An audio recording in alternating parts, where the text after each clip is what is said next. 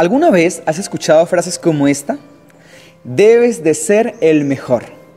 Debes llegar de primero. No te conformes con llegar en último lugar. Seguro, sí, ¿cierto? Mm, yo lo he escuchado muchas veces. No hay nada de malo en estas frases. No pasa nada. Es muy bueno cuando hay personas que nos motivan a que seamos los mejores, a que lleguemos de primero. Sin embargo, hoy no vamos a hablar de eso. Hoy vamos a hablar sobre el fracaso. Quizás a muchas personas les aterra hablar del fracaso. Quizás cuando le preguntamos a un vecino, a un amigo, a uno de nuestros padres o profesores, cuéntame una experiencia de el peor de tus fracasos o el mejor de tus fracasos. Ellos van a decir, mm, eso me lo reservo. Pues queridos amigos, fracasar es muy natural.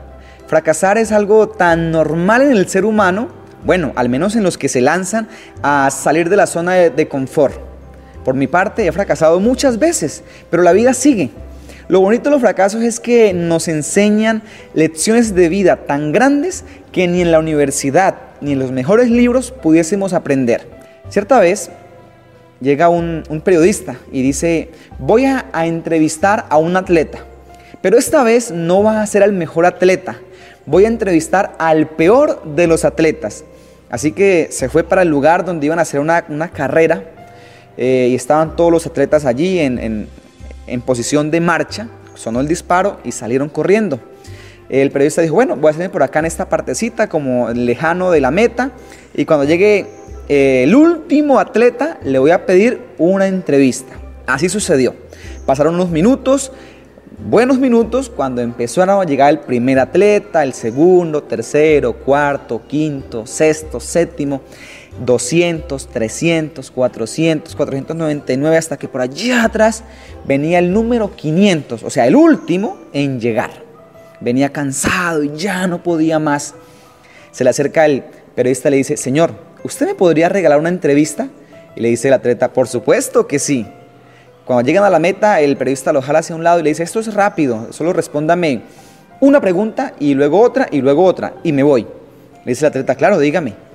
Le dice el periodista, señor atleta, ¿usted se considera un excelente atleta? Y él dice, claro que sí, me considero un excelente atleta.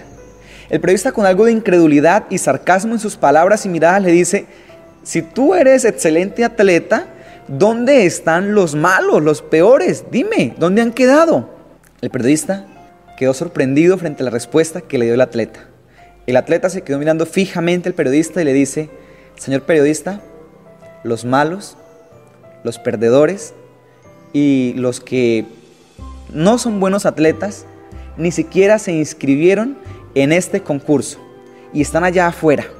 Están desde, las gradas mirando cómo otros lo intentan y mirando cómo otros fracasan. Pero ellos no se animan a dar el primer paso por temor al fracaso. Allá están los peores atletas. Si quieres entrevistar al peor atleta, ve a las gradas donde nos están observando y escoge a cualquiera de ellos, que esos son los peores atletas. Aquella persona que no lo intenta ha fracasado más que el que lo ha intentado y ha fracasado. Querido amigo, no sé cuántas veces hayas fracasado en tu vida. No sé si en estos momentos has fracasado en una relación sentimental. No sé si en estos momentos has fracasado en el área académica. No sé si has fracasado en tu empresa, en tu, en tu negocio, en tu emprendimiento, en tu proyecto de vida. Pero te motivo a que estudies el fracaso, a que aprendas de él y te levantes y vuelves y lo intentes. No se preocupe, no te angusties. Si hay que llorar, se llora. Si hay que sufrir, se sufre. Pero no podemos quedarnos acobijados por un fracaso por el resto de nuestras vidas.